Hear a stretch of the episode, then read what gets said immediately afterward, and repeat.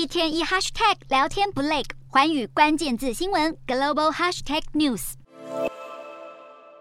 乌俄战争持续焦灼，乌克兰总统泽伦斯基不断呼吁各国继续援助乌克兰。现在更有消息人士透露，泽伦斯基准备在美国时间二十一号前往白宫和美国总统拜登会面。泽伦斯基出访白宫的行程尚未确定，也可能因为安全因素生变。但国会山庄已经加紧加强安全防护，为泽伦斯基可能的访问做准备。如果顺利成行，这将是泽伦斯基自乌俄战争爆发以来首次离开乌克兰。泽伦斯基预计将对美国国会发表演说，而这次意外的访问恰逢美国政府打算向乌克兰提供新的国防援助计划，其中包含爱国者飞弹系统。美国和乌克兰政府已针对移交爱国者防空飞弹一事讨论许久。军事专家分析，爱国者飞弹一枚要价三百万美元，虽然能给予乌克兰全国性的防空保护，但美国国防的荷包也必定大失血。泽伦斯基此时访美，或许是想促成这笔军援顺利移交。